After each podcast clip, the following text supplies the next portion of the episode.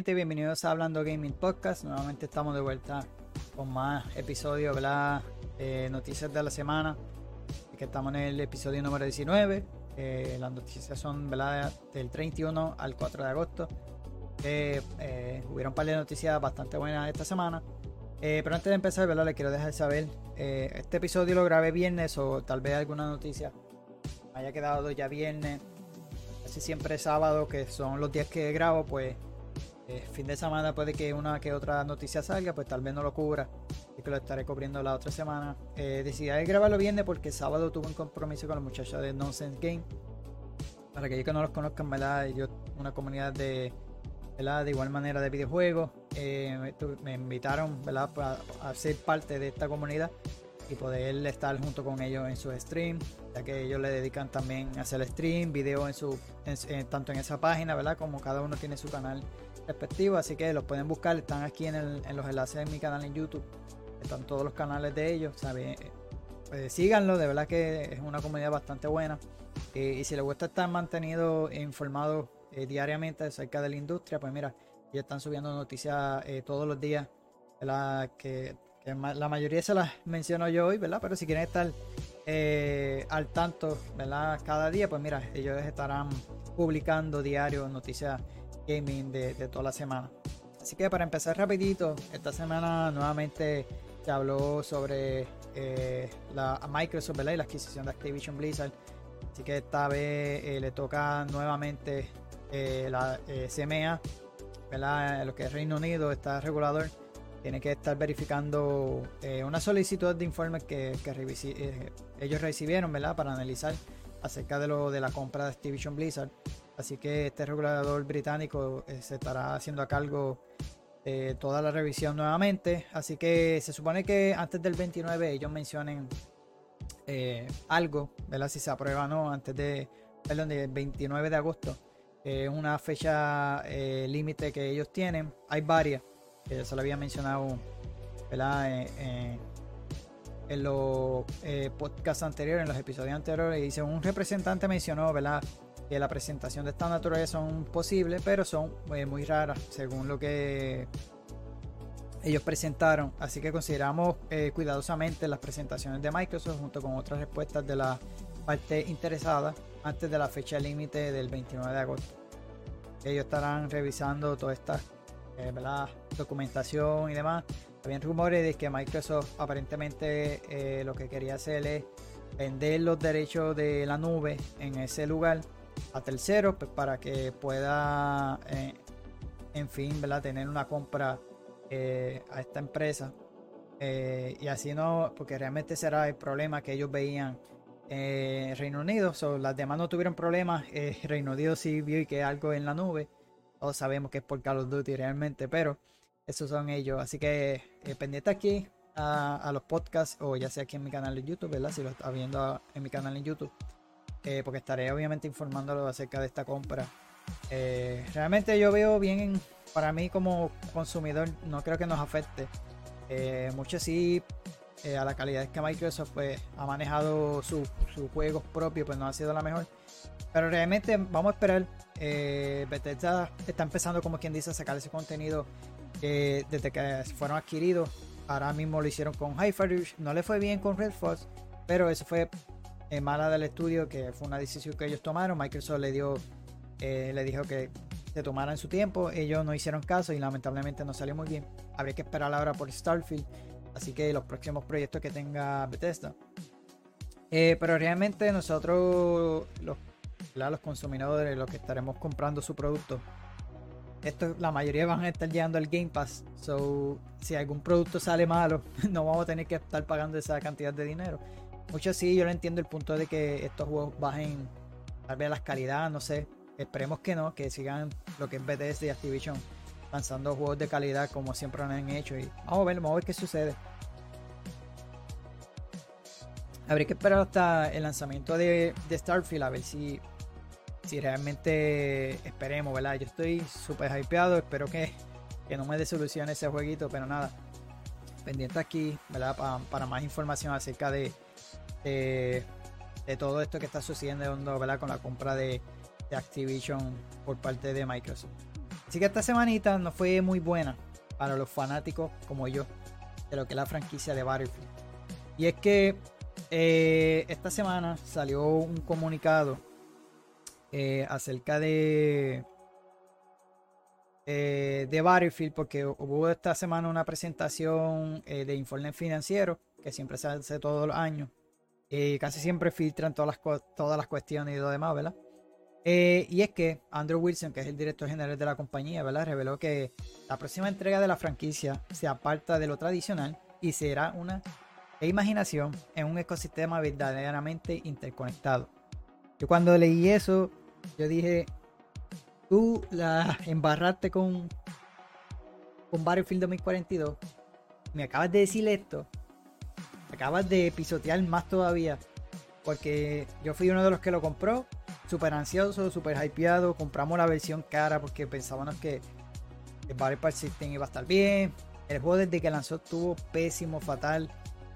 Eh, problemas. El progreso era un asco. Los especialistas no era lo que es la fórmula de Battlefield. Y tú me estás diciendo que ahora quieres reimaginar y hacer un ecosistema que esté. No, no, mano. Lo mejor que tú lanzaste en esa plataforma, en ese juego, fue el Portal y no has sabido trabajar con él. Y mira que hemos, yo siempre que he jugado he dado idea que hubieran hecho Portal hasta Free to Play y, lo hubieran metido todo el contenido que ha ofrecido en todos los Bass Company, en todos los Battlefield. Como lo hiciste, porque básicamente nos metiste mapas de, Battlefield 3, Battlefield 1942 eh, o de Battlefield clásico. de Bass Company todavía. Y no supiste llevar ese, ese modo de juego a otro nivel o, no, le, no le supiste sacar provecho. Eh, pues muy lamentablemente. Así que eh, vamos a ver cómo, cómo, ellos dicen que se van a reimaginar esto. Eh, lo que sí, yo sé que está en buenas manos porque este próximo juego estará a cargo Marco Leto, que es uno de los creadores de Halo. Obviamente va a tener multiplayer, pero Michael Leto va a estar trabajando en lo que es la campaña. Eh, eh, en la campaña como tal, porque él ha trabajado, como le mencioné, de Halo. Eh, y obviamente su multijugador eso va a estar sí o sí. Pero el, problema es que si lo que se está reimaginando es copiar la Call of Duty, pues lamentablemente no le va a suceder y, le voy a decirle por qué ella me invito. Eh, aparte de Marco Leto, que está trabajando obviamente con DICE, ahora es que está a cargo desde el 2021, ha sido Vincent Pela, que es creador de Respawn, el creó Titanfall, eh, fundó Respawn y también está trabajando con lo que es la serie Star Wars. ahora él está a cargo de DICE. Yo digo que él está en buenas manos porque este tipo viene desde los Medal of Honor. Eh, él, es el creador, uno, de los creadores de Call of Duty. So, él viene de Call of Duty eh, Modern Warfare, que fue Call of Duty 4, Modern Warfare 2. Después, luego se salió de ahí. No sé si sepan toda la historia. Y luego fundó lo que fue Titanfall, ¿verdad? En Respawn. Eh, y realmente él es bien eh, duro en lo que él sabe lo que está haciendo en, este género. Y yo creo, yo pienso que él, junto con Marcus, pues yo sé que van a hacer un buen trabajo. De lo que se lo de que se lo dejen hacer es otra cosa. Porque si el director que está diciendo que lo quieren reimaginar, pues, y te estás buscando por irte la línea de Call of Duty, pues está bastante mal y, la comunidad no quiere eso. ¿Y el por qué? Mira, se lo voy a decir ahora. Yo no sé si yo lo puse aquí, yo creo que no. Eh, no, no, no. Fue, pero fue un tweet que compartieron. Eh, pensé que lo había puesto. Eh, la cuestión fue que, según el productor senior, Ryan MacArthur, mencionó que la culpa es de los jugadores de Battlefield 2042 de que no funcionara su sistema de especialistas. Según él dice que nosotros no entendimos lo que es los especialistas. Yo te voy a decir porque no, no entendimos nosotros jugadores estos especialistas. ¿El por qué? Porque nos metiste a algo que estábamos acostumbrados a jugar en las franquicias pasadas de Battlefield a especialistas, porque querés venderme un contenido que realmente nosotros los jugadores de Battlefield no estábamos acostumbrados, estamos acostumbrados a las clases. Eso era lo que estábamos acostumbrados nosotros, no eh, especialistas para que cada season me trajeran un especialista nuevo. Eso es que, hermano, esos comentarios así dan ganas de no volver a, a jugar ninguno de estos juegos. Eh, te deberían de votar porque estás dañando una franquicia que los que fue Battlefield 3, lo que fue y todo. Mira, nosotros los fanáticos queremos un Bass Company. Muchos quieren un Bass Company 3 y no, no han querido darle un Bass Company. Es un juego que se está pidiendo hace mucho tiempo. Eh, ¿Por qué? Porque uno, la historia es tan buena, eh, los personajes están, están bastante buenos, bien trabajados. Y no sé qué le ha pasado que no han querido sacar un Bad Company. Eh, me cambiaste la fórmula por completo. Realmente cambiaste la fórmula de lo que era Battlefield. Eh, ¿Por qué? Porque quererte ir a copiar otras eh, franquicias como el Call of Duty, porque básicamente si tú lo ves ahora mismo, este Battlefield es un dichoso Call of Duty. Y no es que me guste Call of Duty, Call of Duty tiene su estilo, pero ¿por qué copiar la otra si tu fórmula lo hace bien? ¿sabes? Si tu fórmula, si la fórmula de Battlefield todo el mundo le gustaba así, ¿por qué cambiarla? ¿Por qué querer, pues, por quererte ir algo trending, algo que supuestamente vende? Dañaste una de tus franquicias que ahora mismo dañaste, no una, dos, porque dañaste Medal of Honor y dañaste ahora, estás dañando Battlefield. Y esa era imaginación tuya, vas a seguir ese camino mismo de que, que tomó este, lamentablemente la veo botándola como hicieron con Medal of Honor. Lo único sería que vuelvan a, resucitar Medal of Honor con Respawn Entertainment, pero lo dudo. Vas a tener que sobre, eh, volver a traer la Titanfall o que Vincent Pell haga otra franquicia nueva, porque si la vas a cagar así nuevamente como hiciste con el 42. Ellos al principio cuando salió este juego le echaron culpa a Halo de que salió muy cerca multiplayer. La culpa fue de ustedes desde el principio que no, no supieron llevar, ¿verdad? Esta franquicia como se supone que fuera y lamentablemente ha ido de mal en peor. Ellos mencionaron que sí el Game Pass le ayudó. No creo que le haya ayudado mucho porque realmente sí, tal vez uno que otro jugador lo, haya jugado, pero para mí no fue lo suficiente. Realmente dañaste una de las franquicias que más me gustaba. Eh, y de verdad que le metí horas y horas a este juego. Ahora, como le mencioné, si esta gente le deja trabajar a Marcus y a Vincent Pela, yo pienso que van a hacer un buen trabajo. Pero si los accionistas, el director, quieren ser parte de esta creación, ¿verdad? De, la mente creativa, pues lamentablemente no va a ir bien porque todo lo que están pensando es meterle un bar para system y meterle tienda y estás perdiendo todo lo que la franquicia ofrece por querer meterte, ¿verdad? A, que el juego pase a hacer cosas trending y pues, muy lamentablemente que se estén dejando llevar por las cosas ahora que estén en tendencia, mano, y están dañando una franquicia que está bastante buena y la, la dejarán ahora en el olvido porque si no, si no lo arreglan, no van para ningún lado. Y vamos a pasar el tema porque ya me, tiene mal. y es que esta semanita de hecho, hubieron más noticias de eso. Fue que no quise buscarla todavía, más que la de Battlefield y, la traje, pero hablaron un par de cositas de, Dragon Age. Y espero si para la próxima podcast lo hago, pues lo estaré haciendo. creo que hablaron de los proyectos de Disney, ¿verdad? Con lo de Iron Man, eh, eh, Black Panther. Eh, creo que Dragon Age. So, si veo alguna otra cosa, porque realmente no, no salió mucho. Ah, lo más que hizo ruido fue lo de Battlefield. Y otra cosita que creo que lo dejé para lo último que tiene que ver con Star Wars eh, Jedi Survivor, pero luego se lo mencionaré. Eh, esta semanita, y es que se dio la visita por el estudio eh, de Kojima, fue los ingenieros, aparentemente un grupo de Microsoft. Sabemos que Hideo Kojima está trabajando en un exclusivo de Xbox con el poder de la nube, so, se dieron la vuelta por el estudio de Kojima, ¿verdad? estas figuras importantes eh, de la industria. Eh, el juego se fue anunciado eh, luego de rumores y en el año pasado creo que fue que Kojima confirmó que estaba trabajando en este exclusivo, ¿verdad? junto con Microsoft. Y es que el usuario compartió en Twitter, ¿verdad? Esta imagen de la recién visita del equipo de marketing en, lo que es Xbox, ¿verdad? En la sede de Kojima Production. Así que se dieron la vueltita por allí. Asumo yo que ellos estarán viendo lo que Kojima estará haciendo. Así que eh, todavía no hay muchos detalles del jueguito. Eh, lo que se dice es que eh, Kojima estaba, tenía una idea, ¿verdad? Con, lo que es esta tecnología de la nube. Y pues ahora junto con Microsoft, pues quiere llevar este, esta idea que él tiene innovadora, pues hacerla realidad, ¿no? Y junto con el equipo de Microsoft y Kojima, pues estarán haciendo este juego. espero que enseñen algo pronto, pero lo dudo porque realmente se anunció el año pasado. Eh, ahora mismo Kojima está enfocado en lo que es el lanzamiento de, Stranding. Eh, yo lo sigo en las redes sociales y él está súper activado, subiendo fotografías de eh, las capturas de, movimiento, ¿verdad? de motion capture que está haciéndolo con los diferentes actores. Y realmente estoy súper emocionado a ver qué es lo, que, lo próximo que va a hacer Kojima con, con, esto que esté trabajando con Microsoft, porque realmente The Stranding está bueno y, súper emocionado por el, segundo que ya viene prontito. Así que nada, esperamos que, esto sea eh, otro juegazo de parte de Kojima, que yo sé que sí, él es un duro.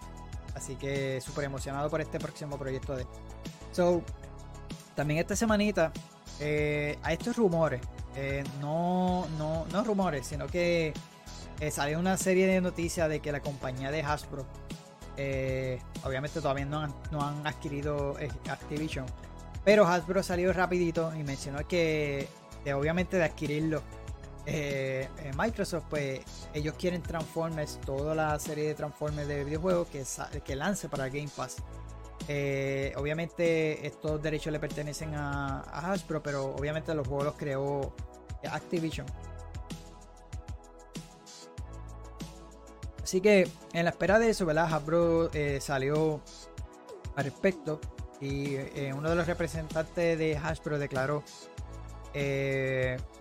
eh, que lamentablemente Activision no está seguro de que en disco duro están los en qué disco duro están los videojuegos. Aparentemente se habían perdido. Pero luego mencionaron de que fue un malentendido por parte de Hasbro. ellos se disculparon eh, así que sí, aparentemente están los, eh, eh, esos, esos archivos y simplemente que están, no, era que estaban extraviados y nada por el estilo. Así que, según Activision, estaba en disco duro cuyo paradero era ignorado por la compañía. So, Hasbro decidió no meterse más en problemas y por medio de otro representante comunicó Steph Totilo de Axios que todo fue un error para aclarar eh, los comentarios que sugieren que los juegos de Transformers que han perdido eh, se hicieron por error. Pedimos disculpas a Activision, lamentablemente cualquier, eh, lamentamos cualquier confusión. Así que, sin embargo, luego Le Lunchen, que es una de las vicepresidentas de asuntos cooperativos de Activision, que aseguró que la compañía sí tiene los discos duros con el código fuente de los juegos de Transformers y por supuesto que saben en dónde están fue un malentendido de Hasbro, pero aparentemente uno dice que sí, otros dicen que no, pero no, ya confirmaron que no, los juegos están ahí. Eh, así que habría que esperar que adquirir Microsoft, obviamente la, compañía de Activision, esto obligado, van a meterlo también sí o sí, llegarán unos acuerdos con Hasbro y, obviamente los estarán lanzando para, para Xbox Game Pass, eh, que yo sé que muchos quieren, a Hasbro quiere, así que yo de todos estos de, de, Transformers solamente jugué Transformers The Game, que es el primero en la foto, y yo lo jugué para el Wii. Si no me equivoco, los demás en verdad nunca los jugué. no sé si son buenos o no, me lo dejas saber en los comentarios, porque realmente nunca los jugué más que el primero. Fue uno de los jueguitos que tuve para el, Nintendo Wii. Así que nada, en esperar si, si Activision, ¿verdad? Eh, adquiere, es adquirido, pues mira, o había que esperar y, sabremos prontito más sobre eso.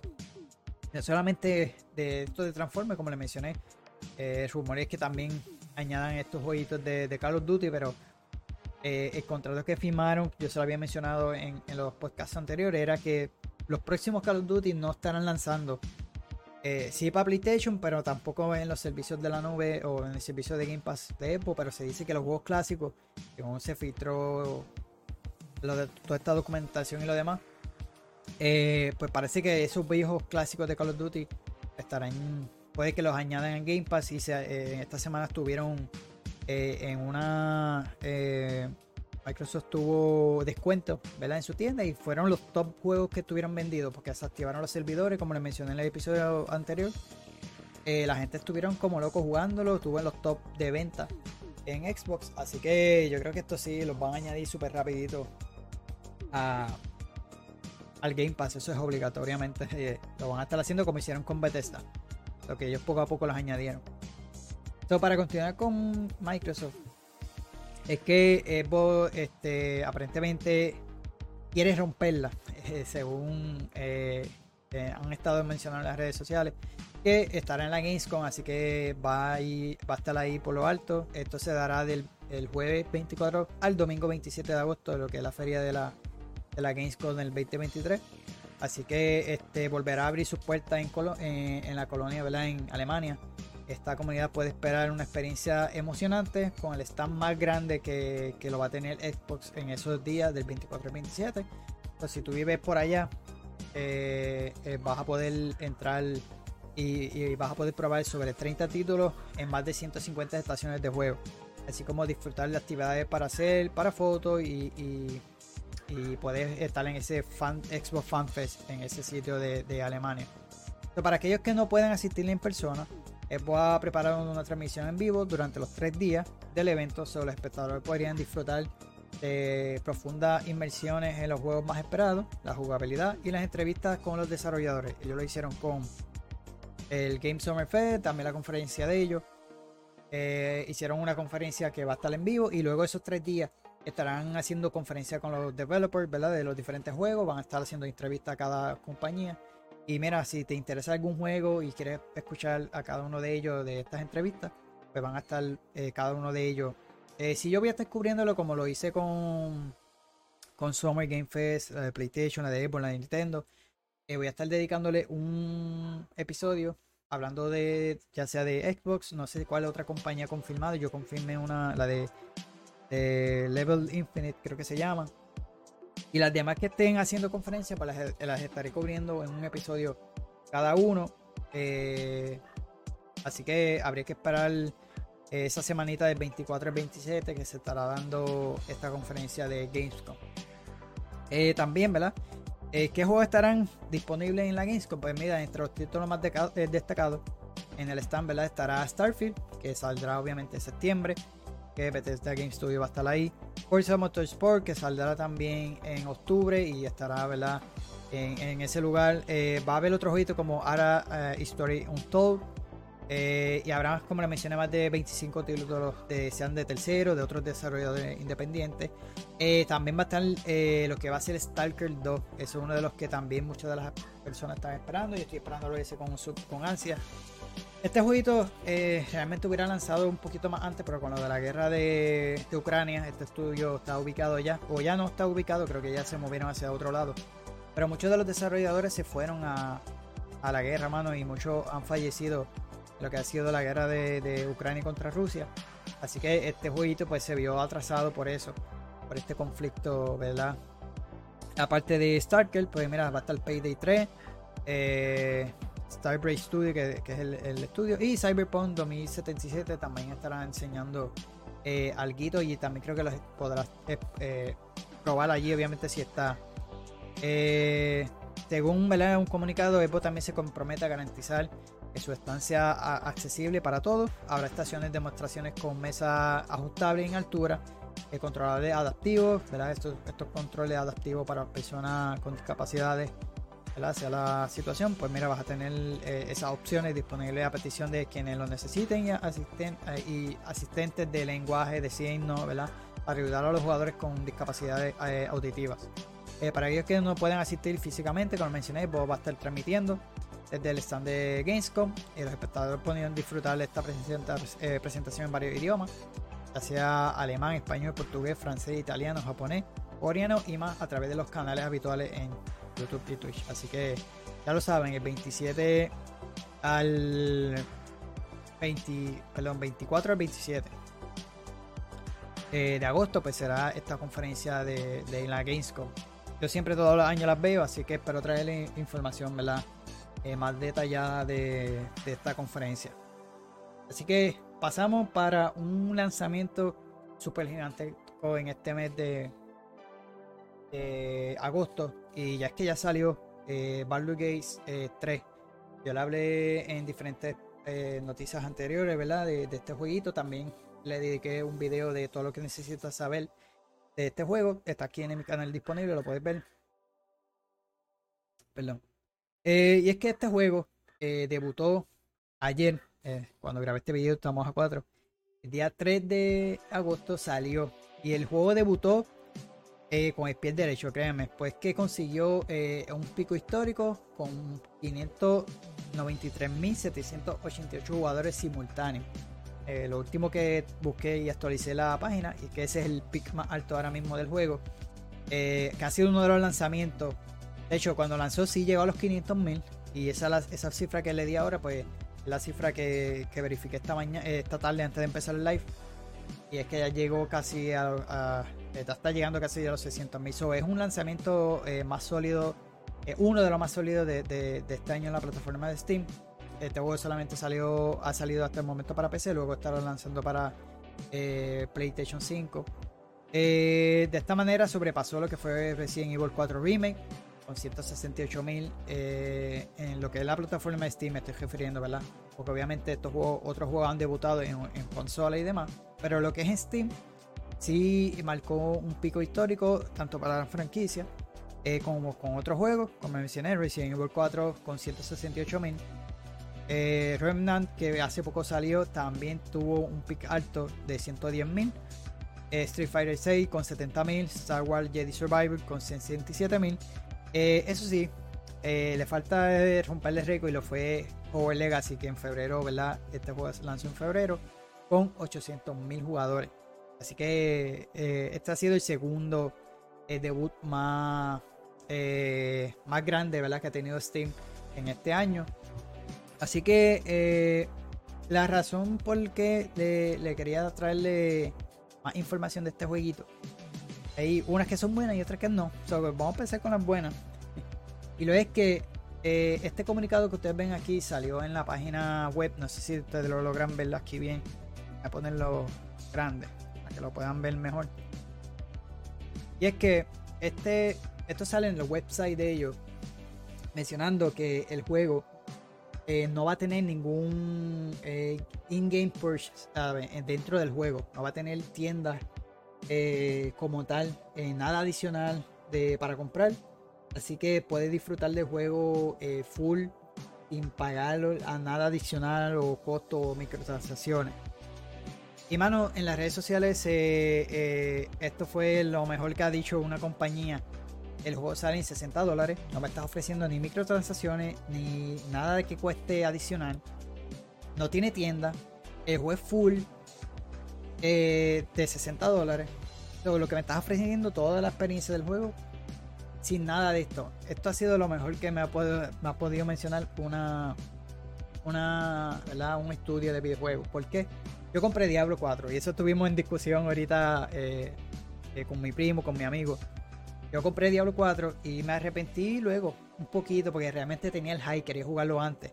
Me compré la edición eh, Ultimate Edition, uno de los Ultimate Edition porque hay dos. y ese, esa, esa edición me incluyó días antes para jugarlo. Y el Season Pass, a mí no me interesaba el Season, season para nada. Obviamente lo tengo, lo tengo que jugar. Así que lo he jugado. Y realmente no me arrepiento de haberlo pagado por jugarlo antes porque me lo he disfrutado.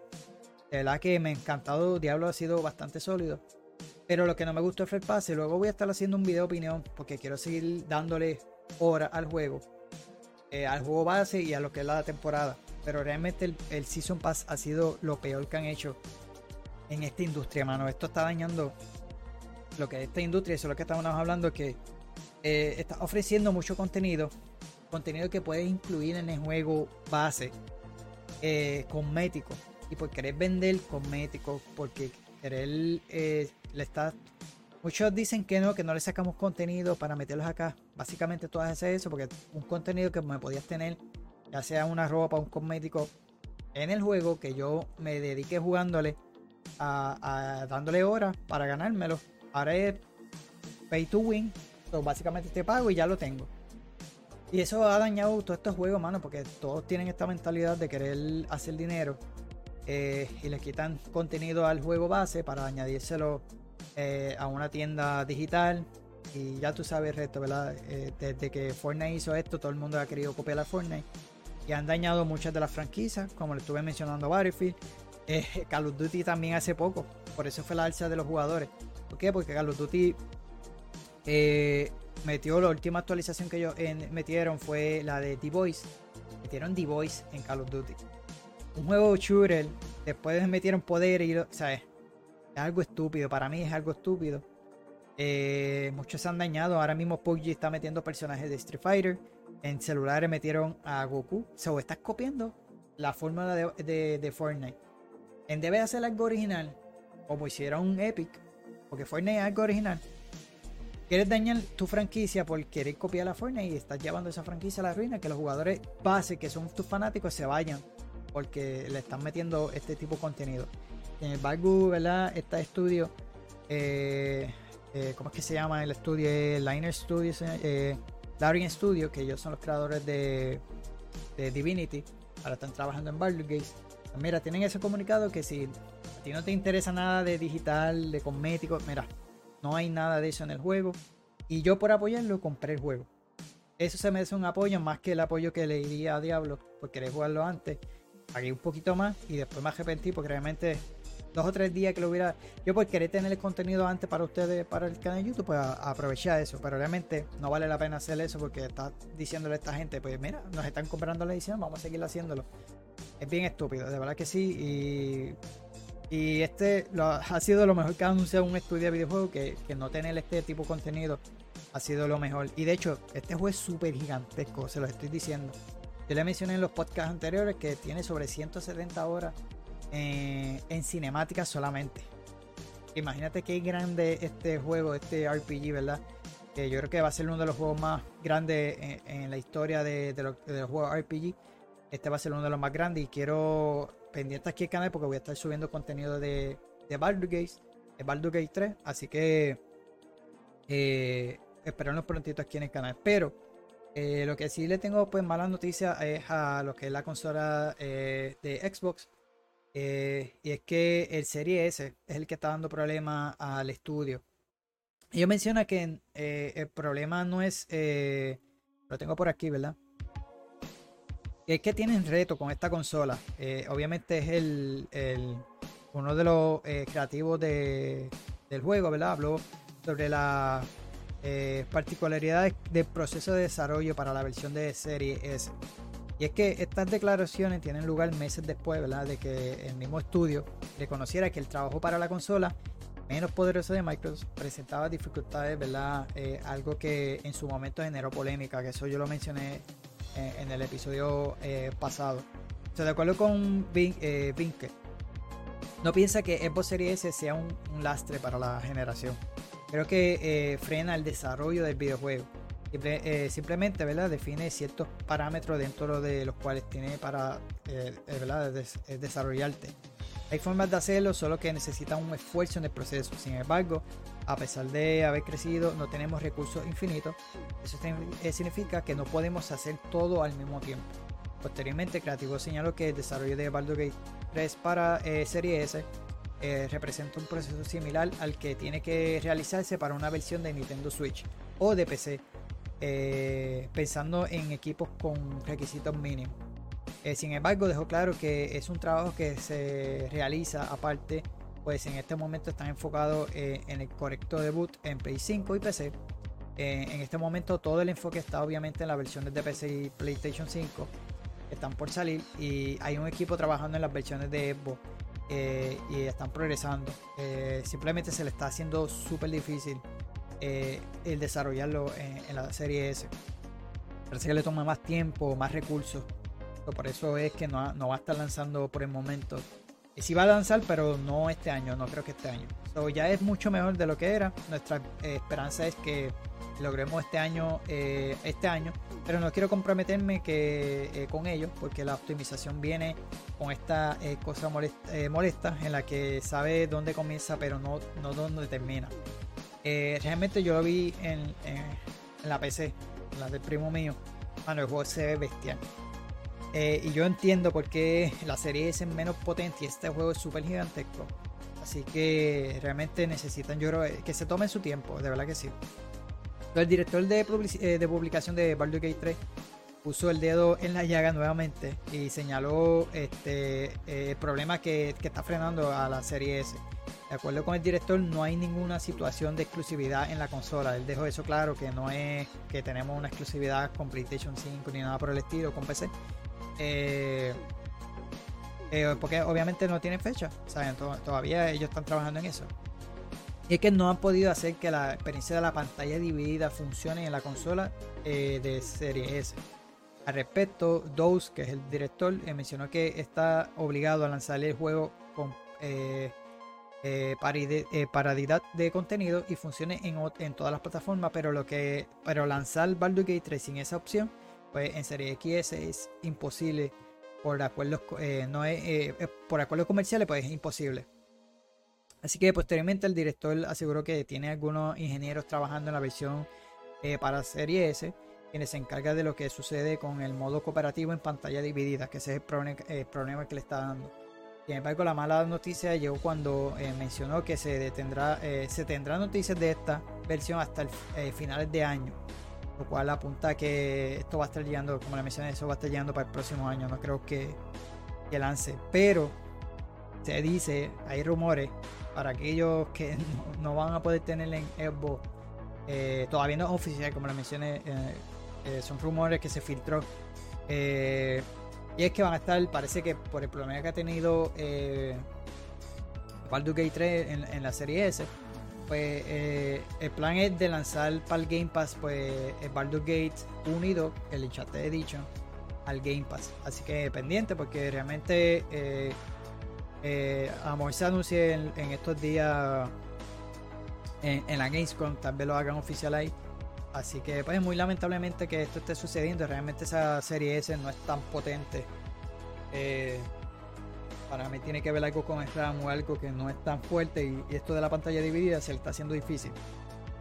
Así que habría que esperar a esta noticia y a noticias de, lo que eh, respecta a la, versión de Xbox. Así que pendiente aquí a, a, los episodios y al canal en YouTube, que voy a estar obviamente trayendo esas noticias. Eh, de hecho, también es uno de los estudios que quería ser adquirido eh, por parte de Microsoft. Ellos también mencionaron que eh, el miedo de ellos es que le quiten, no el miedo que los adquieran, ellos están dispuestos a hacerlo, pero el miedo de ellos es que le quiten esa, ese, esa libertad creativa que tal vez muchos le quiten. ¿Por qué? Porque muchos de estos estudios los adquieren y no, quiero que me haga esto y le quita la, esa dirección, esa libertad eh, creativa. Y mano, si el estudio hasta ahora le ha funcionado, ¿por qué cambiárselo? ¿Por qué quitárselo? Y realmente este Baldur's eh, Gate 3 se fueron a otros niveles en todos los aspectos, porque el juego se fue. Eh, de hecho, hay una opción para que si tú vas a transmitir el juego por sea por Twitch, sea por donde sea, pues va a tener un. Este. Este. ¿Cómo que se dice? Eh, eh, en cuanto al contenido cuando sea transmitido, pues va a tener como unos niveles de, de, censura, porque realmente el juego está bastante fuerte. Eh, así que para que no tengas problemas a la hora de transmitir, pues vas a poder tomar estos diferentes, eh, yo lo mencioné en, todo lo que necesitas saber, estos niveles de, censura para que puedas transmitir bien el juego y no te dé problemas a la hora de hacerlo. Así que es una buena opción. So, para continuar, ah, otro de los que es un rumor, también se filtró algo. No sé si sea cierto, a mí no me gusta traer muchos rumores. Eh, pero la mayoría hablo de ello y es que se dice que eh, estarán trabajando en un remake o un remaster, todavía no se sabe. Eh, como les dije, un rumor. Y es que estén haciendo un, remake de Elder Scroll 4 Oblivion. Este proyecto parece que será con obviamente gráficas modernas. Se dice que se dice más que es un remake. Según los detalles, ¿verdad? un ex empleado de Virtuous Game que filtró la información de los próximos proyectos de la compañía, la, fuente asegura que hay cinco títulos en desarrollo y que el más ambicioso de ellos eh, lleva por nombre clave Altar. Y se trataría de nada más y nada menos que la remasterización remake de El Scroll 4 Oblivion. El filtrador asegura que eh, no está completamente seguro de si se trata de un remake completo, pero al parecer el estudio trabaja con un sistema eh, que involucra un Real Engine 5 y el título original. eso quiere decir que puede que sea un remake completamente del juego. El proyecto estaría a cargo de Virtuous Game eh, Paris, que recibirá el apoyo de la co-desarrolla Black eh, Sharp Rock. Este, el título estaría muy lejos de debutar, obviamente pues se calcula que estaría llegando para el 2024 o principios del 2025. O la fecha dependería si se trata de un remake o una remasterización. Ahora bien, es importante mencionar que, eh, que este reporte fue eliminado poco después de la publicación. Por tal motivo, eh, debe considerarse un simple rumor, a pesar de varias fuentes eh, corroboraron que la información fue compartida por un ex, empleado de Virtuous Game. Si no lo recuerda, el estudio también que trabajó en Metal Gear Solid Delta en Eater, proyecto que se filtró bastante meses antes de la revelación, pues fueron ellos Así que ni Winter Games ni Bethesda han pronunciado al respecto, así que tendremos que seguir esperando eh, con esta noticia, ¿verdad? Si son rumores o no. Eh, se dice que la filtración fue bastante eh, real, pues quitaron el post y lo demás, pero habría que esperar. Así que pendiente. So, esta semanita para los fanáticos de Mortal Kombat 1 se confirma la duración del modo historia. en esta ocasión fue el mismo co-creador de la serie, Ed Bond, quien afirmó que el modo historia de Mortal Kombat 1 tendrá una de, duración similar a la de Mortal Kombat 10 y 11. Eh, en caso de que ese, dato eh, no te diga mucho, recordemos que los modos de historia de estos dichos eh, tuvo una duración más o menos de 5 o 6 horas, por lo que la saga se mantendrá ofreciendo la misma experiencia a la que los seguidores están acostumbrados. Así que también presentaron un trailer sobre el regreso de Keras en este nuevo trailer y los fatalities de Geras y Louis Canso. Vamos a verlo rapidito. Este creo que es de la historia, si no me equivoco. Sí. Vamos a estar viendo el, de, el trailer de la historia y luego estaremos viendo el trailer Es la hora. Los fatalities creo que.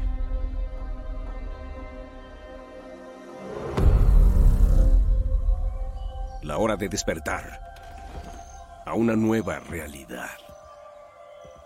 A un lienzo en blanco que pinté con paz y calidez.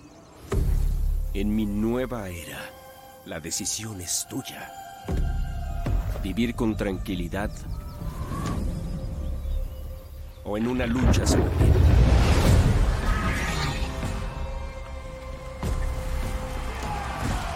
Vivir con júbilo y prosperidad. O en una amarga rivalidad.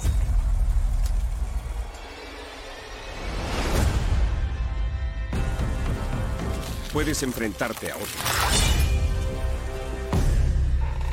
Como enemigos jurados.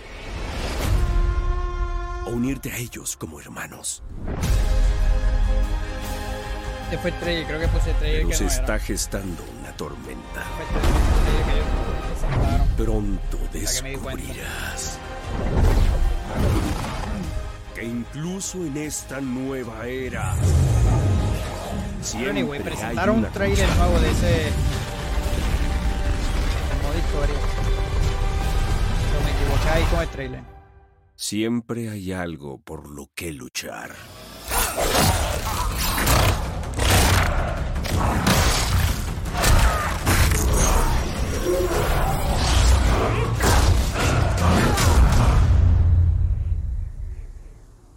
Elegiste desafiar la paz. Elegiste la guerra contra un dios.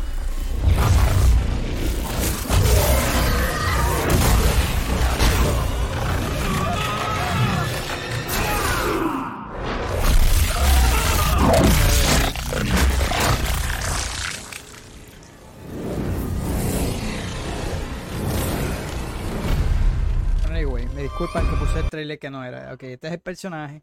No recuerdo si puse el trailer. Ahora vamos a ver si es verdad o no. Si puse el trailer ahí. Eso pasa.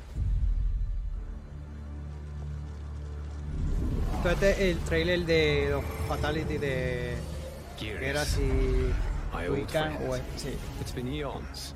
It's good to see you. Likewise, Lord Liu Kang. Duty is my highest calling.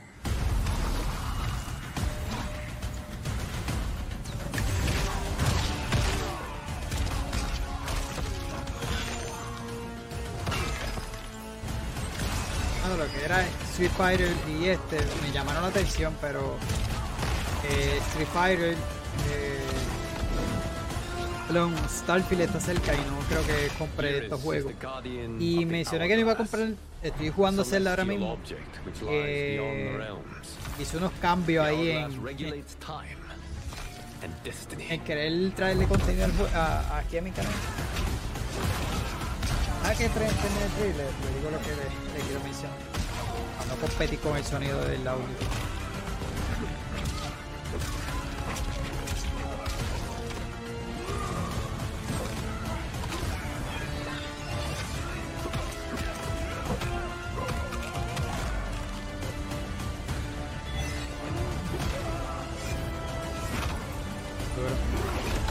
I have watched you with the hourglass. You are relishing your role as Earthrealm's protector. Eh, de verdad que este sí me llama la atención, mano. Eh, se ve bastante bien.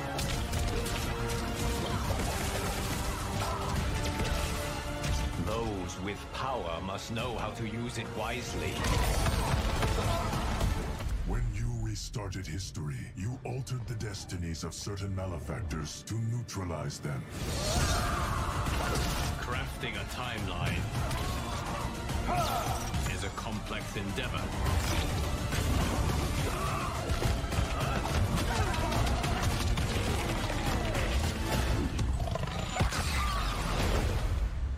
Your vision of peace may already be compromised.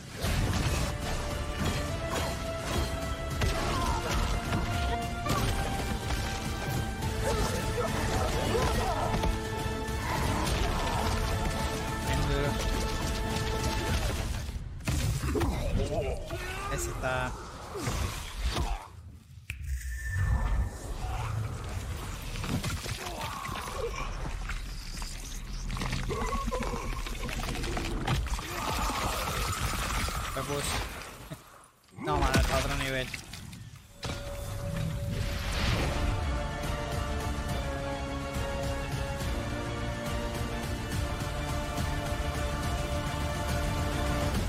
La Mortal Kombat.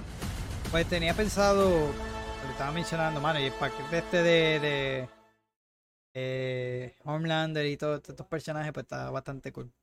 Eh, como le estaba mencionando, ¿verdad? Que quería traer como un contenido así de pelea, eh, o Street Fighter o, o Mortal Kombat. Y, mano, pues por Starfield, que es el que estoy esperando bastante este año, pues no lo hice. Baldur's Gate fue por la razón que le estuve mencionando, de, que eh, todo este contenido ellos no, no han querido hacer ya cosas de contenido digital, ¿verdad? Realmente por apoyarlo, pues quise comprarlo.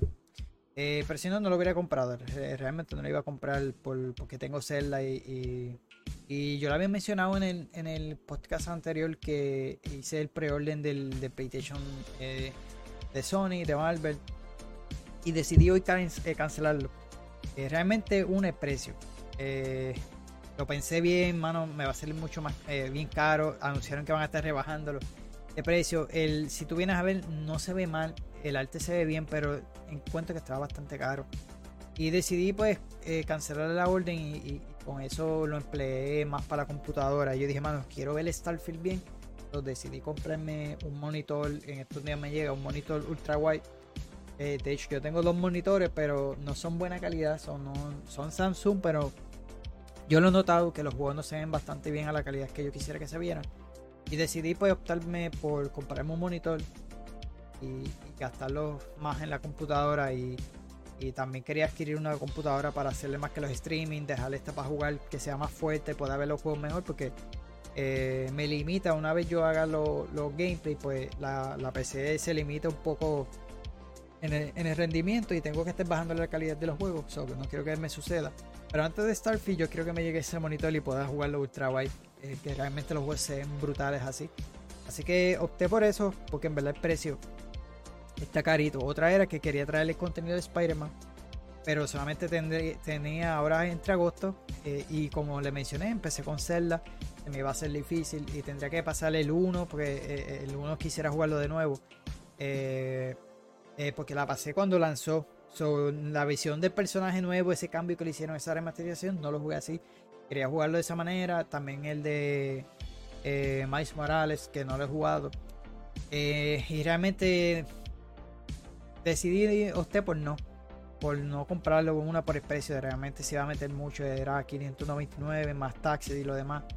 Y todavía estaba en el pre-order. Yo había pagado algo bien poquito. Todavía no me habían cobrado obviamente el dinero y opté por, por no, no, no comprarlo. So, me fui más por, por eso. Pero nada, dos cosas que pasan y, yo creo que ha sido lo mejor que, que pude haber hecho porque realmente quiero ver Starfield que sea bastante bien.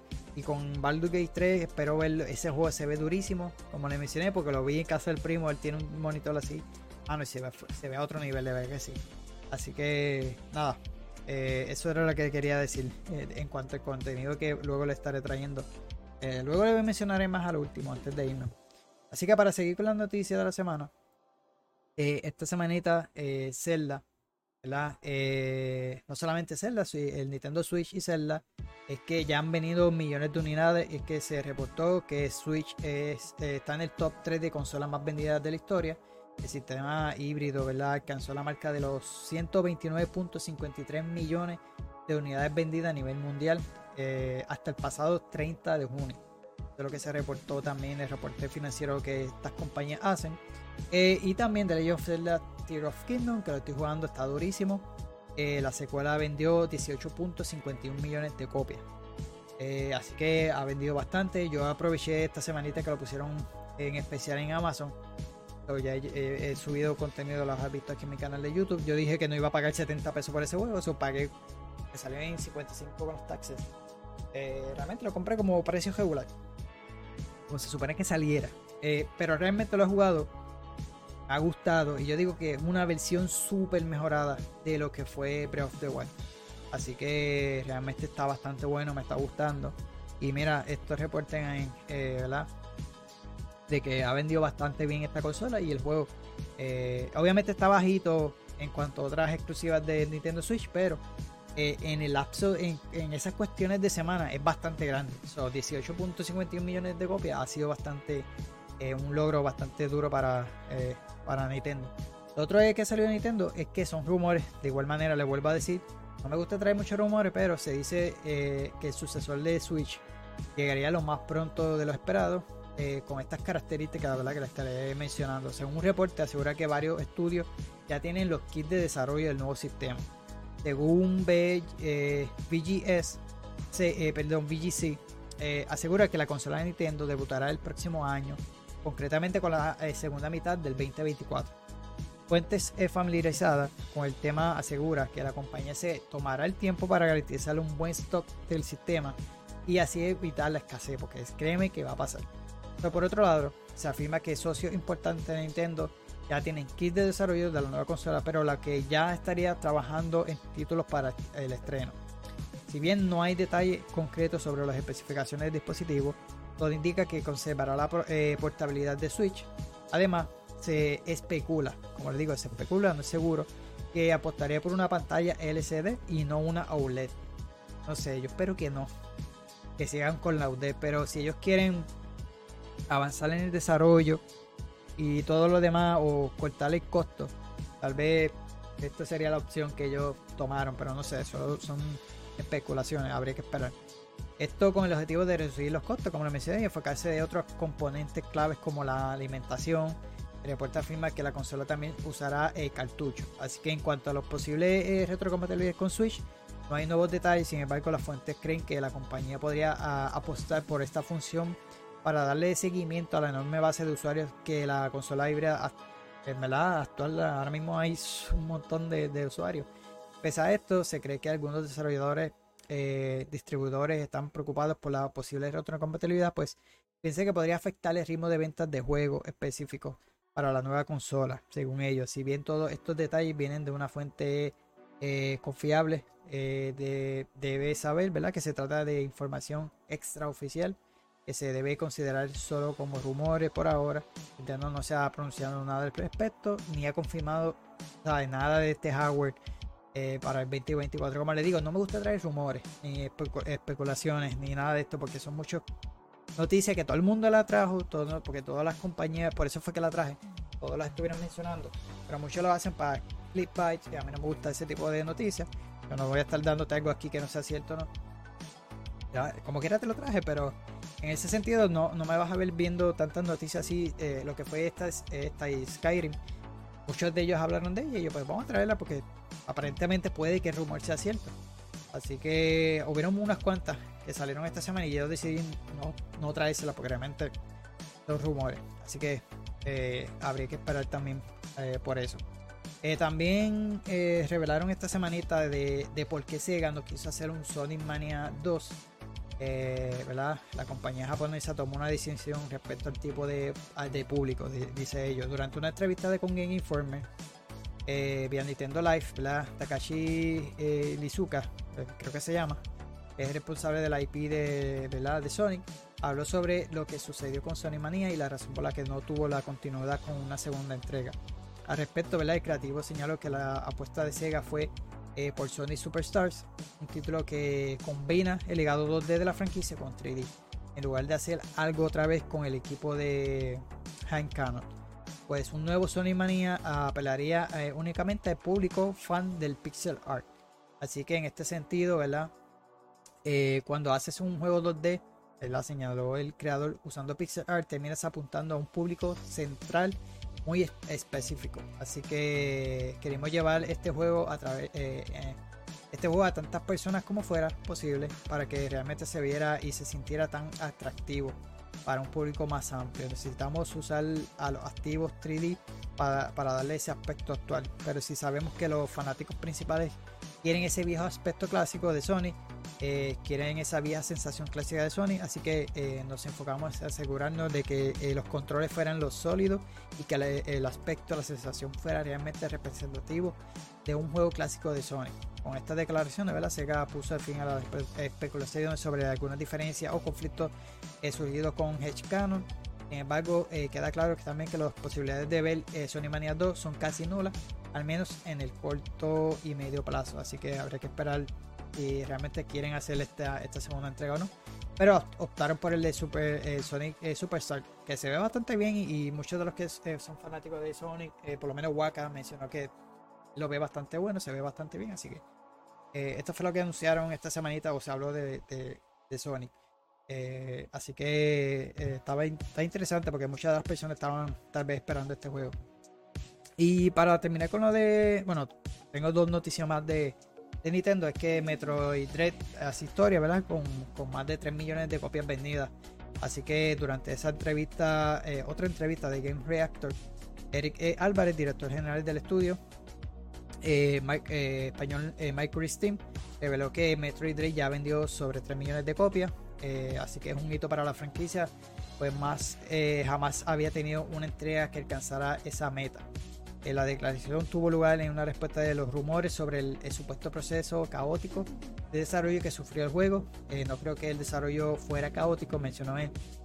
El, desarrollo caótico no termina con uno de los mejores juegos de la franquicia, no termina con un juego que eh, ha vendido más de 3 millones de copias.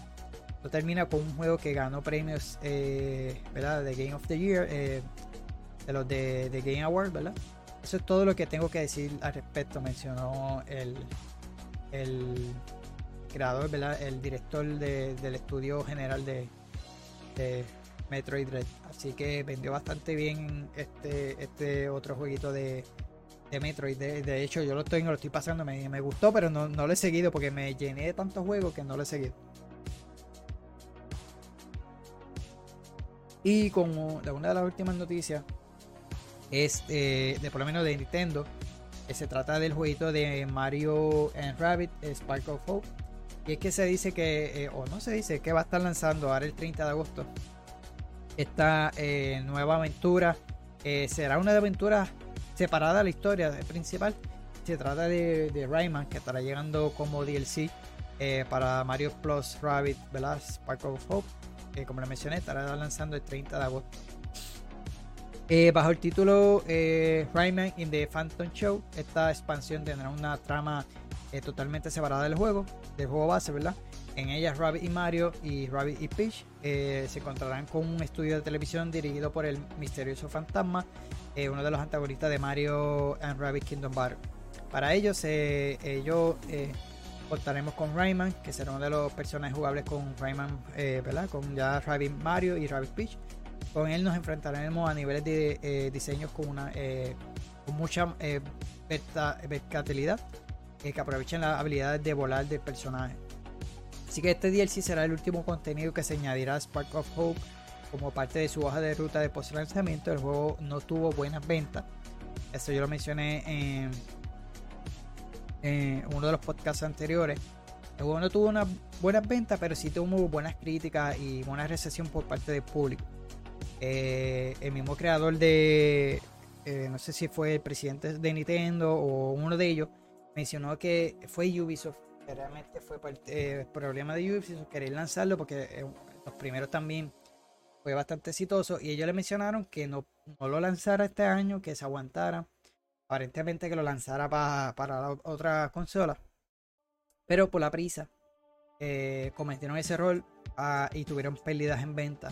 Así que fue muy lamentablemente porque si el juego fue bastante exitoso, tanto en las críticas como en el público, pero en venta no, pues ya tú acabas de arruinar otra franquicia que tal vez tenía. Puede que tengan el chance de que lo lancen en la próxima consola, pero eh, los que querían vender no lo hicieron porque realmente lo lanzaste a la prisa. El, lanzamiento fue bien cercano a lo que fue el otro. Se llevaron ni, ni dos o tres años, yo pienso yo. Pero pues, muy lamentablemente. Así que este eh, funcionamiento por debajo de lo esperado, ¿verdad? Se eh, achaca, entre otras cosas, y el hecho de hablar, haber lanzado una secuela en la misma plataforma que el juego anterior, a pesar del, conejo de Nintendo de sacar solo uno de cada versión de Mario en cada consola. Así que, pues, lamentablemente lo tiraste ahí súper rapidito ah, en el lanzamiento, o sea, en, esta misma consola que se lo advirtió el mismo de Nintendo, pero no hicieron caso Ubisoft y mira, eh, le pasó esto. Así que muy lamentablemente. Pero voy a ver el trailer que está por aquí. Welcome to the Space Opera Network, the only TV studio this of the galaxy that produces quality entertainment. Neither costing an arm nor a leg. Whether you're into Western movies, medieval times fantasies, or even pirate booties, we've got you fixed here at the Space Opera Network. Direct top tier talents such as Rayman and the Rhapsodic Rabbids. Only here at the Space Opera Network. Behold, our assortment of larger than life cardboard props, ready to be scoured and explored. Hark! Our supporting crew approaches, locked and loaded, ready for riveting action scenes and dramatic cliffhangers. Dastardly adversaries, thrilling incidents, and all sorts of excitements await, courtesy of your host, the Phantom. Only here at the Space Opera Network. Ay, el juego se ve bien. El, de hecho, la mayoría de críticas que he visto, de hecho, el amigo mío eh, él lo ha jugado eh, ambos, ambos juegos. él me lo dijo que el juego evolucionó bastante bien. O sea, el cambio que tuvo del 1 al 2 fue súper bueno y, y, realmente está, está sólido. Pero el querer lanzarlo en la misma consola y bien pegado, ¿sabes?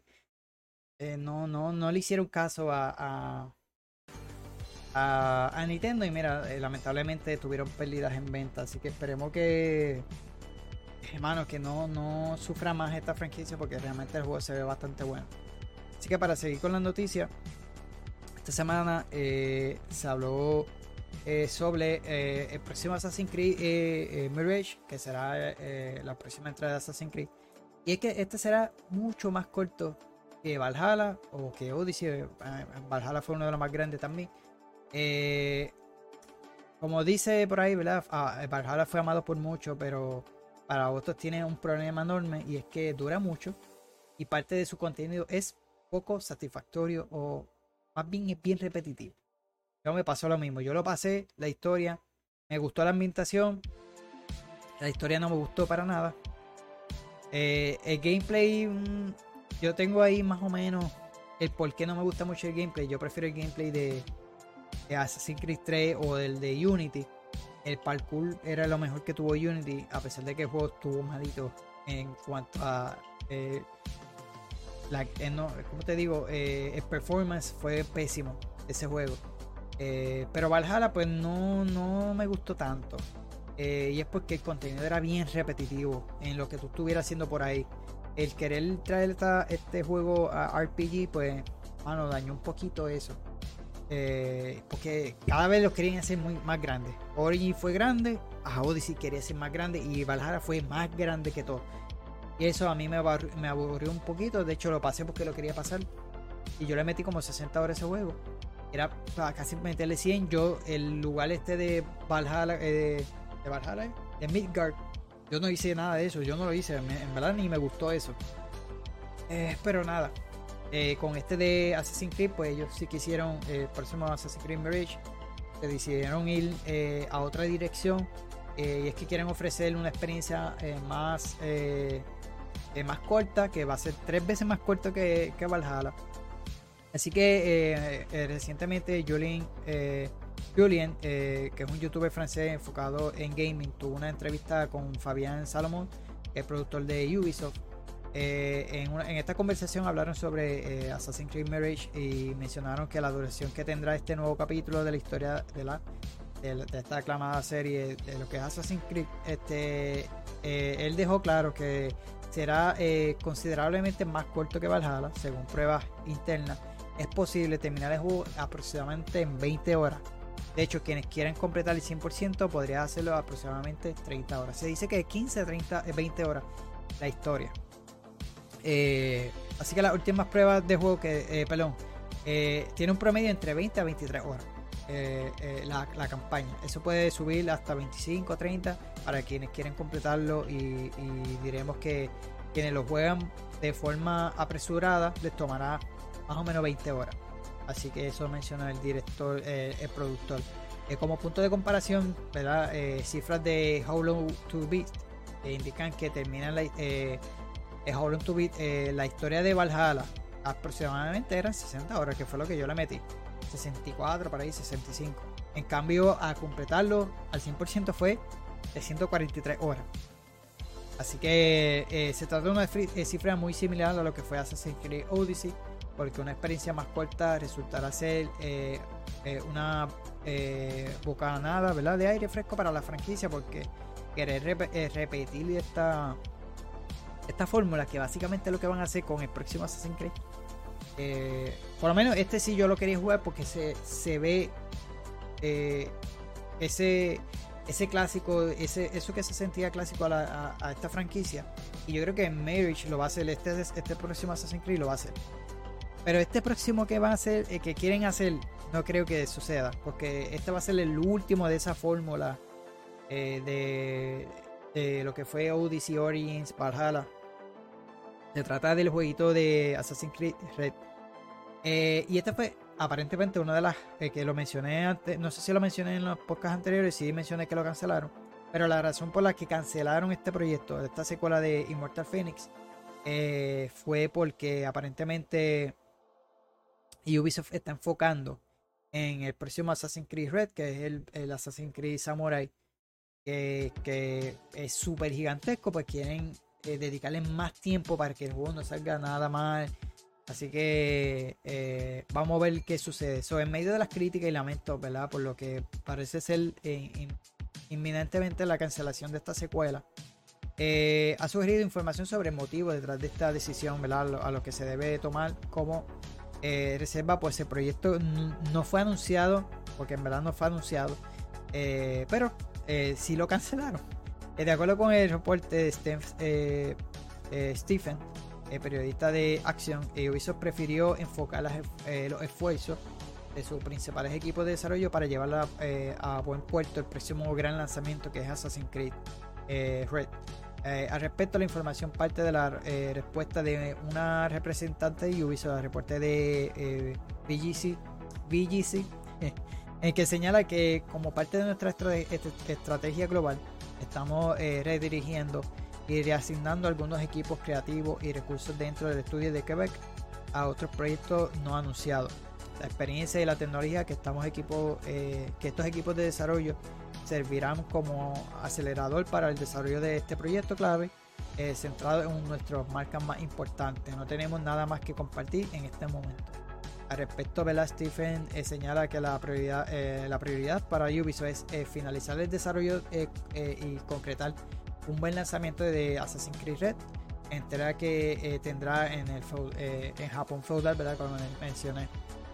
Así que ha causado un revuelo porque eh, marcará eh, una nueva etapa eh, a la historia de la IP.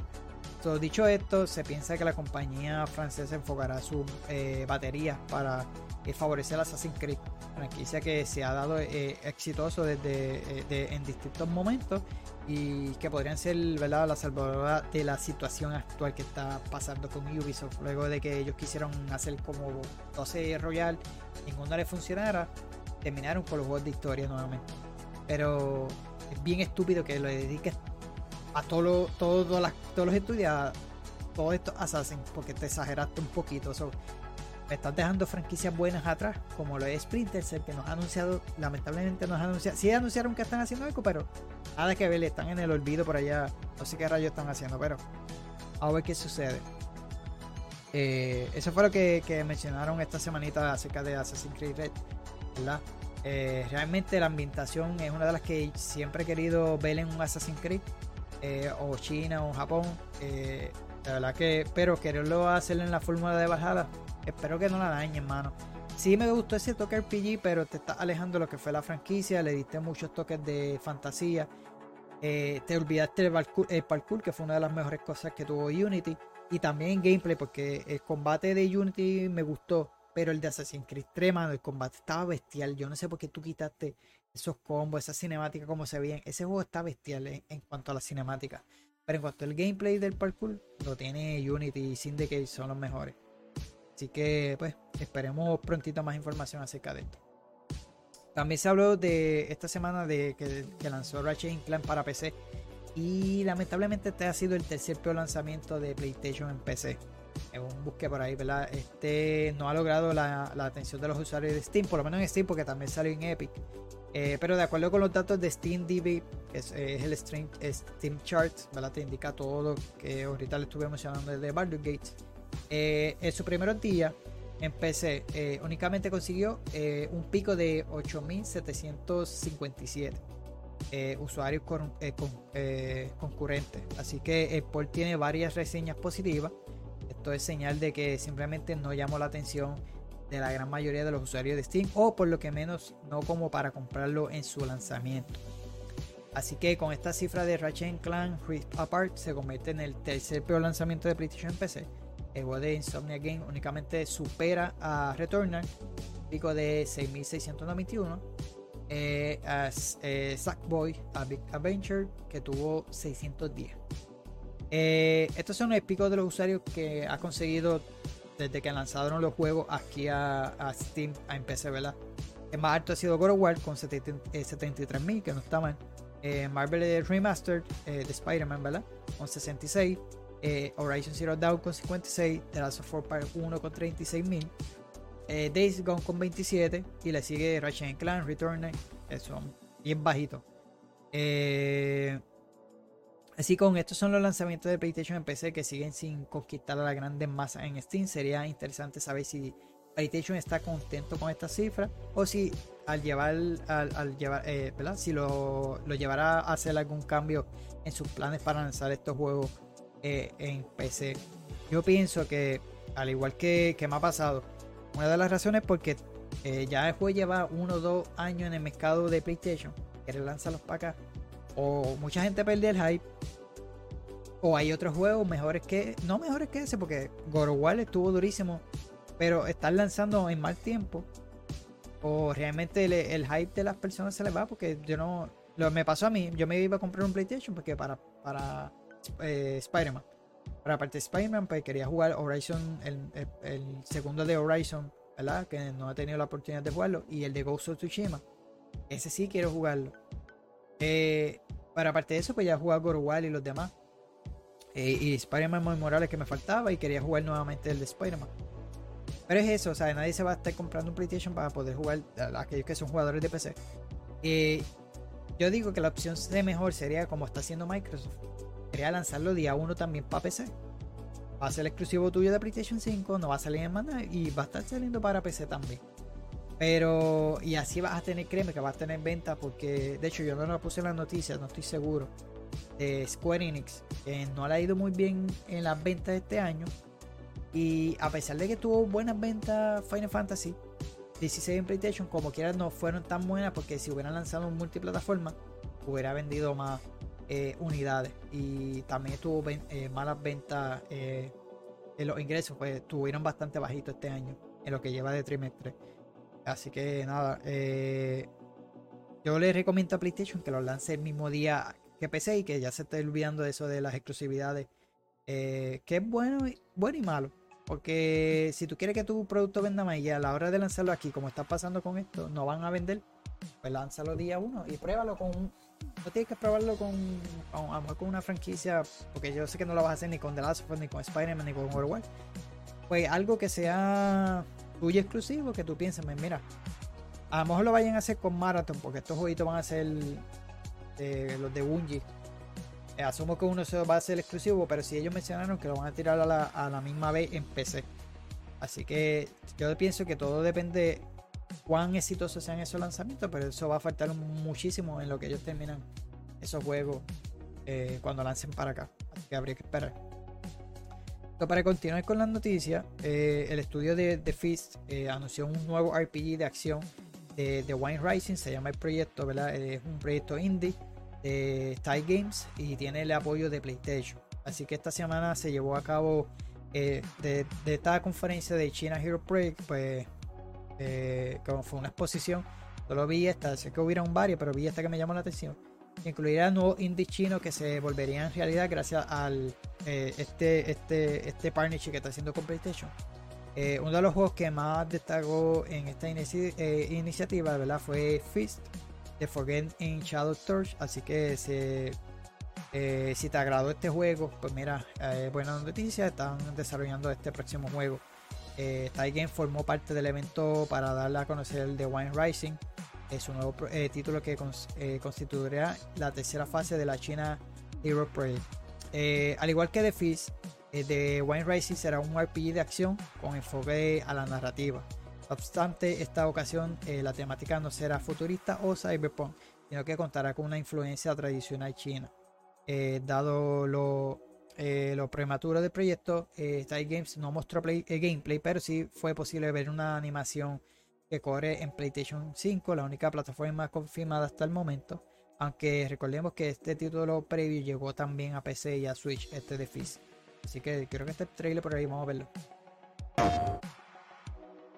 Y según, eh, si no está muy alto el- para contarle más o menos, eh, se relata que el viaje de una niña de un pueblo pacífico que se embarca en una gran aventura. Eh, después de encontrarse con un cachorro de monstruo perdido que puede influir en, en el eh, ascenso ¿verdad? de la caída de la, todo el reinado.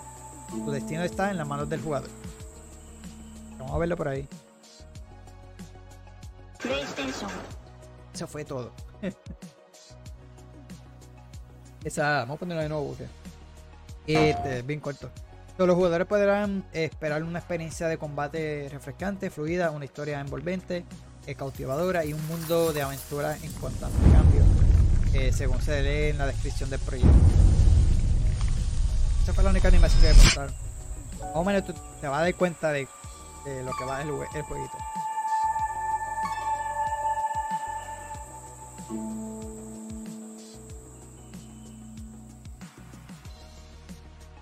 PlayStation.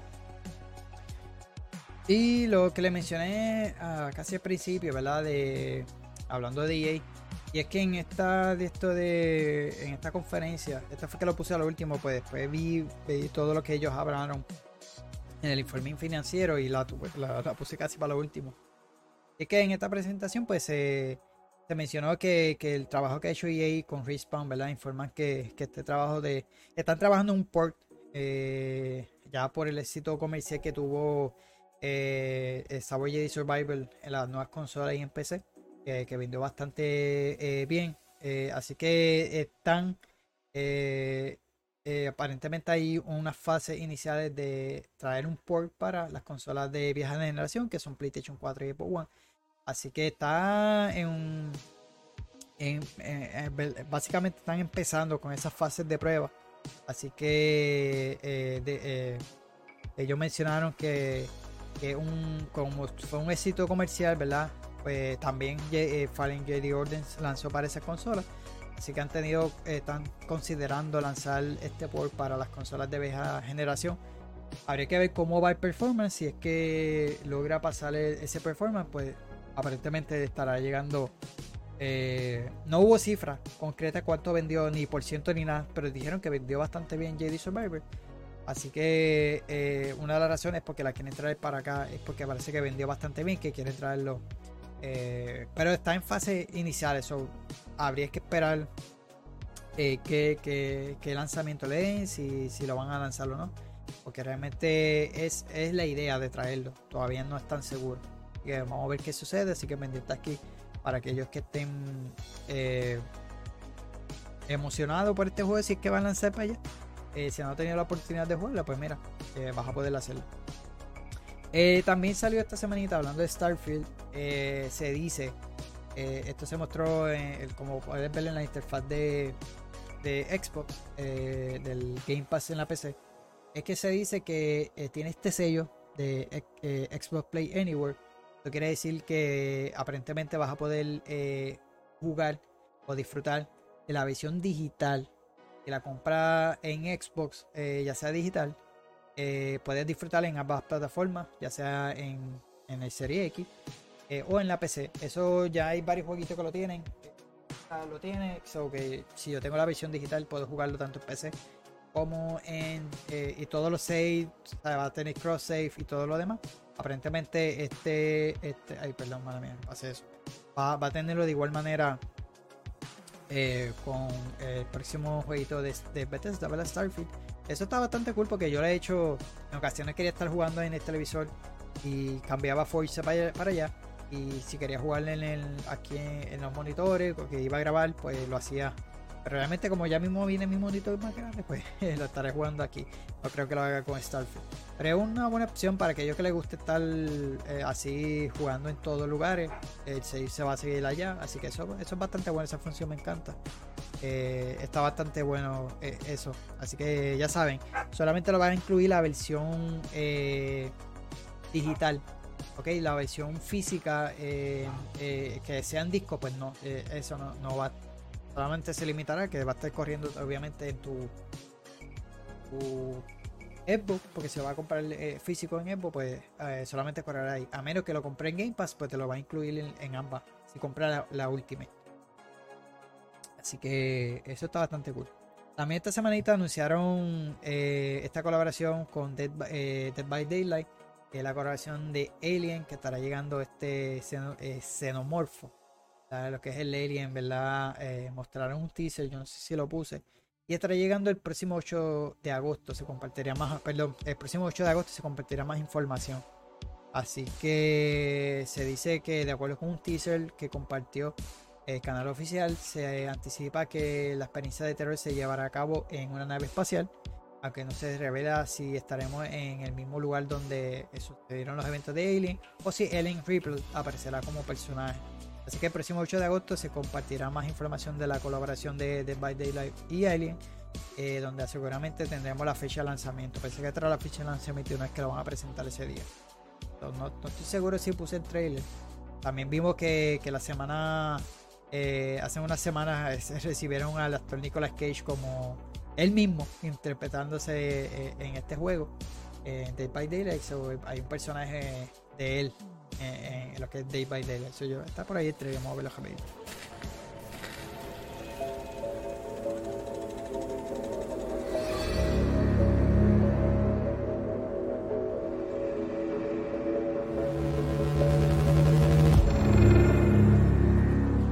Ah. Y eh, aquellos que no han jugado Alien Isolation, ese juego está duro. Y el, el estudio ahora mismo no está trabajando en un próximo. Ellos están trabajando en.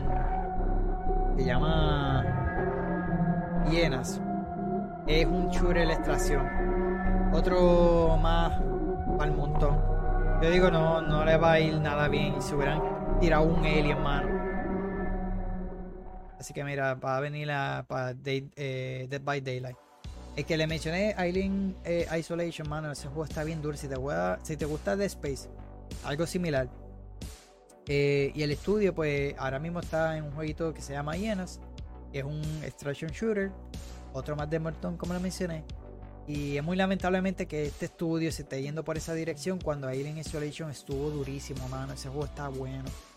Eh, y por querer hacer dinero estas compañías, pues mira, muy lamentablemente que lo estén haciendo. Yo lo jugué y no me gustó. Parece que es una mezcla de Apex Legends con Extraction Shooter y ya. No hay nada original. Lo mismo, eh, free to play. Los personajes asumo yo que estará lanzando con 4 o 5 personajes de lanzamiento y luego un Battle Pass, lo típico. No hay idea, ya no hay originalidad en estos juegos. Así que nada. Eh, muy lamentablemente que no estén haciendo algo con, con ese, con un Isolation 2 o otra cosa con Alien, no sé. Pero ese estudio está perdiendo el tiempo. Así que nada. Eh, otra noticia fue esta semanita que fue el nuevo DLC de Rock. Ya tiene fecha de salida. Se llama A Song of Ice and Dust, que es el último DLC que estará llegando para este juego. El reboot de Rock, ¿verdad? Dejó muchos fans con un poquito, ¿verdad? Sabor eh, que no, no, nadie le gustó porque el trabajo que hizo eh, con, Gears, Gearbox, ¿verdad? No fue bastante bueno con este reboot. Eh, sin embargo, los desarrolladores siguieron apostando por el título, ¿verdad? Eso sí, se mantuvieron tirando las expansiones. Creo que han salido dos, que se llama The Haze and the Hazardous y Doc, Doc Ketchum Murder Circus, perdón. Así que este estará llegando el 8 de agosto y trae consigo nuevos enemigos, cosméticos, misiones y un nuevo eh, territorio completamente nuevo para explorar y muchas eh, otras eh, sorpresas para los jugadores. la historia de contenido gira en torno a Dustin Darner y una emboscada que casi lo extermina. Así que por lo que las facciones rivales Osnews, eh, Windowling, Firebird deben dejar de lado su diferencia para proteger al Dotfire eh, de la amenaza de un enemigo desconocido. De hecho, yo creo que ni enseñaron trailers. Parece que para que no los critiquen. Y si tú, tú lo ves en la foto, eso no aparece en Design Row. A mí eso es un spin-off de un juego que hubiera estado mejor, que lo hubieran hecho un juego aparte. Que, que esta porquería que hicieron, no sé, ahí, viaje de madre. Porque el juego no le fue nada bien. De hecho, no está el trailer, yo lo busqué. solamente información sale ese día ya parece que para que la gente no lo critique ni nada, vamos a tirarlo y ya está. No sé. Este. otra decisión para los fanáticos. En verdad, eh, es, que el problema de Sign el, el, cambio que hicieron del 2 al 3, que se fueron a ese comedia, pues fue bueno.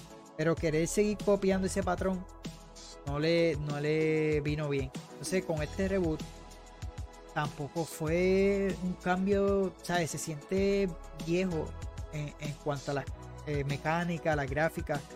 Se siente como un juego de 360 con, una calidad de resolución un poquito mejor, porque la mayoría de reviews que yo lo vi decían eso. Que el juego está malito, que se siente de otra era, y el reboot no le vino nada bien. Y te digo, desde que lanzó, fue pésimo el lanzamiento. Sí, lo bueno es que se mantuvo, se mantuvo tirándole contenido al juego, que eso ha sido bastante bueno. Pero muy lamentablemente, ¿verdad? Lo que llevaron a hacer este juego, mano. Y lo mejor hubieran hecho una franquicia nueva. Porque si vienes con esta idea, mano, tirarle DLC expansión, cosas que, que quieres vender adicional a lo que. No sé, no, no, dañaron otra franquicia más. por querer cambiar la fórmula. Si algo funciona, ¿por qué cambiarlo? pero muy lamentablemente. Eh, y otra noticia mala. Eh, ah, eh, fue esto, es que yo puse el trailer delante. Lo fue el desarrollador eh, Calisto Protocol, lo que. Eh, que es Striking Distance Studios, que es el estudio de, de Callisto Protocol. despiden sobre 32 empleados. Esto luego de que quieren eh, una reestructuración del equipo, ya que tuvo este, un mal eh, comienzo para esta franquicia, porque realmente por la crítica pues no tuvo eh, muy, buenas ventas. en un comunicado con IGN, los desarrolladores de la firma, que es Striker Distance Studio y la editora Crafton, han implementado cambios drásticos, estratégicos, perdón, que realinen las prioridades del estudio para pues, posicionar mejor los proyectos actuales y futuros para el, para el, eh, éxito. Eh, desafortunadamente, ¿verdad? este cambio son impactantes a 32 empleados. Hemos honrado a las contribuciones eh, inestimables de cada uno de los miembros del equipo que se marchan con apoyo material en forma de indemnizaciones por despido y apoyo de, a la reubicación. tal y como refleja el artículo de VGC, algunos empleados afectados eh, hablaron de la noticia por Twitter ante el anuncio oficial por parte de Strike, eh, eh, Striking Distance. algunos de los empleados despedidos ha sido el, el diseñador de niveles, Thomas Catalon, el artista de VFX, Matt, Christopherson, y el productor asociado Nora Falcon, el diseñador de niveles Justin File y el coordinador de producción Sebastian Marlowe. Eh, eh, Callisto Protocol se lanzó el pasado diciembre y prometía una secuela espiritual de la franquicia de Dead Space, ya que el estudio fue fundado por Game eh, Showfield, que es el co-creador de la saga original. No obstante, pues no consigo las ventas esperadas, como mencioné, por Crafton, que es la directora. Y si estaba había esperado, eh, este sí había esperado que el juego vendiese 5 millones de copias en su lanzamiento, pero solamente alcanzó 2. Y fue obviamente por las críticas. Este trailer que enseñé fue el último DLC que salió en junio de este jueguito. Así que, mano, muy lamentablemente, pues yo pensé que el juego iba a, vender eh, bastante bien. Me llamó la atención. Era uno de los juegos que quería traerle para eh, para mi canal porque me encanta Day Space y muy lamentablemente que no, no le fue tan exitoso ¿verdad? en su lanzamiento. Eh, así que nada, eh, para los, que los fanáticos de, ya sea de los juegos indie, mira como Inside, para las consolas de PlayStation, estará llegando a finales de, de este mes y se trata de Somerville, este jueguito de aventura desarrollado por Jump Ship que es el estudio fundado por Dino Patrick, que es el creador de, co-creador eh, de Inside, pues estará llegando para Play 4 Play 5 el próximo 31 de agosto. Así que es un juego que se lo recomiendo. Este juego lanzó para. Porque tengo un trailer. Eh, lanzó para. originalmente para noviembre, por ahí, para Xbox eh, y PC. Y llegó directamente al Game Pass. Ahora los jugadores de PlayStation van a tener la oportunidad de jugarlo han añadido también funciones para el control DualSense, que también eso está bastante bueno. El juego está bueno, no está malo. Eh, de verdad que yo lo jugué, fue por el Game Pass, creo que lo que pase en de ahí de corrido, el video está, el, eh, lo pasé completo. Eh, me tomó como 4 horas y pico, casi 5, yo le pongo. Eh, no está malo. Tenía dos o tres cositas que en, cuanto al gameplay pero me gusta porque yo jugué Inside y está bastante bueno y me gustó. Este me gustó. El final fue medio caro. Pero en este género, lo que este y Planet of Lana también me. Planet of Lana me encanta, pues va más o menos por esa dirección.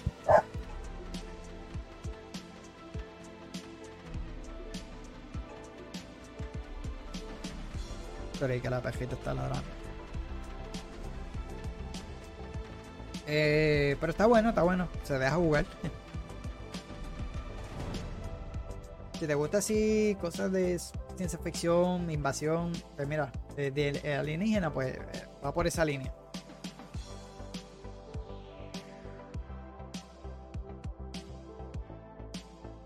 Y como última noticia, por ahí tenemos que ya el, primer DLC de Atomic Heart eh, Annihilation Instinct ya está disponible esta este DLC que está expandiendo la historia principal. Y es que el DLC, eh, bajo el título, como le mencioné, Annihilation Instinct, es una expansión que continúa la trama después del final de la historia principal. Eh, en ella, los jugadores tendrán que descubrir eh, la verdad sobre la historia de Nora mientras se enfrenta a distintos tipos de inteligencia artificial maligna. El DLC transcurre en un mapa totalmente nuevo, con enemigos diferentes, armas, personajes desbloquear y también una nueva habilidad para el guante que se centra en manipular el tiempo.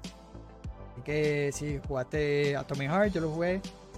Todo ahí más o menos. Eh, pero si te gustó, me mira y quieres seguir continuando con, este jueguito, pues mira. Eh, eh, hay una nueva historia, nuevo lugar, nuevo mapa, nuevos enemigos. Así que yo creo que si te gustó y le quieres dar otra oportunidad al juego, pues mira, yo creo que sería excelente que vuelvas con esta expansión que ya está disponible. Eh, yo por lo menos no. me gustó el juego. Lo que no me gustó es que sentía innecesario la exploración. Eh, me hubiera gustado más que fuera lineal. Eh, porque la historia está interesante, el gameplay no está malo, está bueno. Pero para ser el, primer estudio, eh, juego que creo que crea el estudio, pues está bastante bueno. Las gráficas están brutales. Pero en sentí un poco la exploración como que media media forzada, no sé, no, no me gustó mucho en cuanto a explorar el juego. Me quería involucrar más en, en ver la historia, pero no sé, no, a mí no me, no me gustó mucho ese eh, lo que era el open world y tener que explorar sitios que eh, para buscar las armas y los demás sí tenés que explorar. Eh, pero me hubiera gustado que fuera sido lineal más el juego, no así abierto. Pero en todo lo demás está bueno, el juego está bueno, el gameplay, las mecánicas, se siente como un Bioshock, este, pero futurístico, bien diferente, de verdad que está, está bastante bueno en cuanto a eso. Pero en, en, lo de la exploración, pues para mí no me gustó mucho. Pero, pero la ambientación está brutal, de verdad que sí. Que nada, mi gente, hasta aquí fueron las noticias de esta semana, ¿verdad? De 31 al 4 de agosto. Así que eh, esto ha sido todo lo que, ¿verdad? Lo que le traje estas noticias de la semana. Eh, hubieron sus noticias buenas, sus negativas, como lo que pasó con Battlefield, que me sacó un poquito por el techo. Eh, pero este me alegré cuando escuché eso de Baldur's Gate, mano, de, que ellos quieren enfocar un eh, 100% en el juego, no hay microtransacciones, no hay este tipo de monetizaciones. Eh, muy lamentable, muchas de estas compañías están dañando la industria. Y yo ya lo traje con lo de los juegos de tendencia, pero le mencioné que quería traer otro, otro tema en específico, que no he tenido la oportunidad de hablar con Pacman. Llevo todos estos live que no he podido hablar con él. Eh, pero espero prontito hacerlo y poderle traer este tema de, de lo, lo, que está pasando con los juegos de, no de tendencia, pero con, con todo esto de querer monetizar, que todo tenga Battle Pass. Y esto está dañando la industria, mano. Y ha pasado con muchas de las franquicias. Y es muy lamentablemente que toda gente no se estén dando cuenta. Y, y hay muchos estudios, muchas franquicias que se están dañando. La misma Battlefield se, se dañó. Eh, el Diablo en estos últimos meses eh, han habido muchas críticas en cuanto al pase. Eh, eso sí los dejaré saber en, el video opinión que quisiera estar preparando. So, espero en estos días seguir metiéndole al juego base como tal y a, la temporada pues para seguir completándolo antes que lance eh, Starfield. También estaré viendo gameplay también de Zelda que le estoy dando dorito en estos días. Y Baldur's Gate 3 que lo compré, así que pendiente porque también estaré subiendo esta semana ese contenido.